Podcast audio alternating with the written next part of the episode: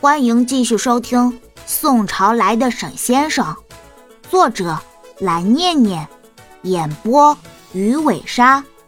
偷偷告诉你，全集免费哦。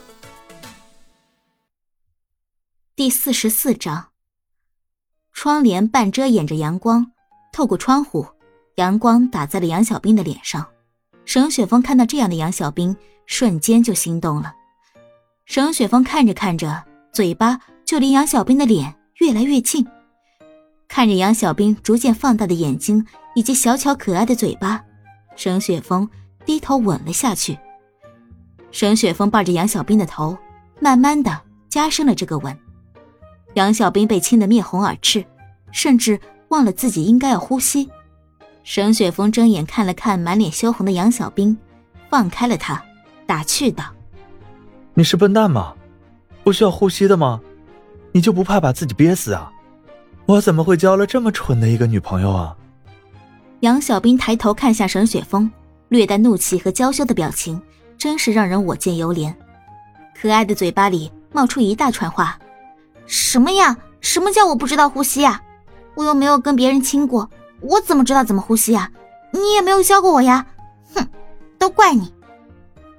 杨小兵气呼呼的倒打一把。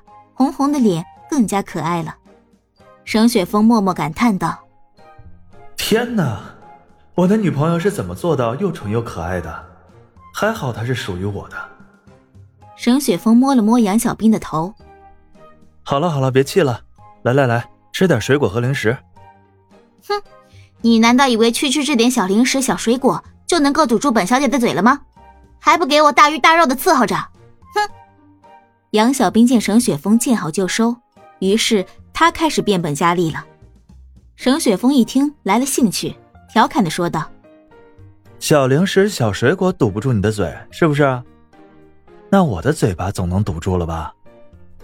杨小兵一听，顿时怂了：“别别别，我错了还不行吗？什么好吃的都可以堵住我的嘴，是我的错，你大人有大量，就饶过我吧。”哼，这还差不多。沈雪峰也傲娇了起来。突然，杨小兵拿起身旁的抱枕，对着沈雪峰就是一顿偷袭。嘿，吃我一拳！沈雪峰被偷袭了以后，瞪大眼睛，难以置信的看着杨小兵说道：“你这是要谋害亲夫呀！你这个坏女人！”说完，自己也拿起了一个枕头向杨小兵打去。两个人都挥动着手上的抱枕，你一拳我一拳的，好不热闹。打着打着，不知道是因为两个人用力过猛还是怎么的，枕头里面的羽毛飞了出来。两个人越晃越用力，越晃越用力，整个客厅都飞满了羽毛。杨小兵瞪大眼睛，呆呆地看着空中的羽毛，仿佛时间静止了似的，惊讶道：“哇，雪峰，你快看，好漂亮啊！”沈雪峰无奈地回答道：“我看到了呀，我又不是瞎子。”哎，好看是好看，可是等会儿我们收拾的时候可就惨喽，到时候你可别嫌累。我才不收拾呢！你不是说好不会让我干活的吗？你来收拾喽！沈雪峰非常的无奈，心想自己怎么会有这样一个懒鬼女朋友呀？算了，自己找的女朋友哭着也要一直宠下去。好了好了，别玩了，我们赶紧收拾收拾，准备吃晚饭了。沈雪峰突然有点严肃的说道：“杨小兵还有点不适应呢。好吧，那你等会儿准备做些什么呢？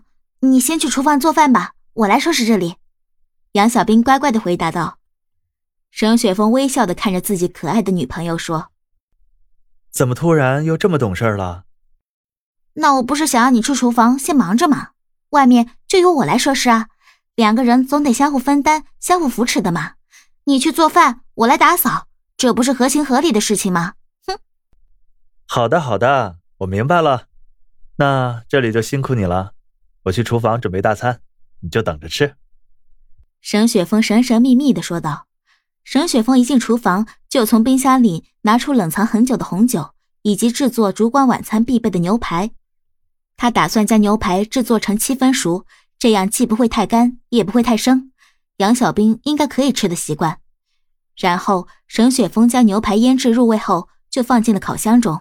定好时就静静的等待牛排出锅了。在等待牛排的过程中，沈雪峰也没有丝毫闲着，他烤了面包，准备了烛光晚餐所需要的蜡烛，以及前菜、南瓜汤等等一系列东西。既然是和杨小兵吃，那他一定会安排的非常完美。厨房工作准备完毕以后，沈雪峰去到客厅，看杨小兵有没有整理完。如果杨小兵没有整理完，他还可以顺便帮杨小兵整理。毕竟可是自己的小女朋友呀，他可舍不得让他一直干活。杨小兵看沈雪峰走了出来，就问他：“哎，你怎么出来了呀？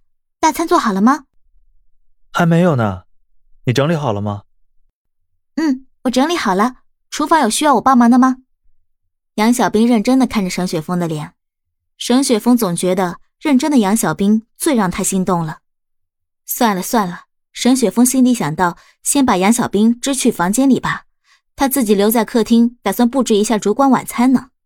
于是沈雪峰对杨小兵说：“不用，我自己就能搞定。你去房间里看一下我给你准备的礼物。”杨小兵疑惑道：“礼物？还有礼物？”本集播讲完毕，记得点个订阅哦。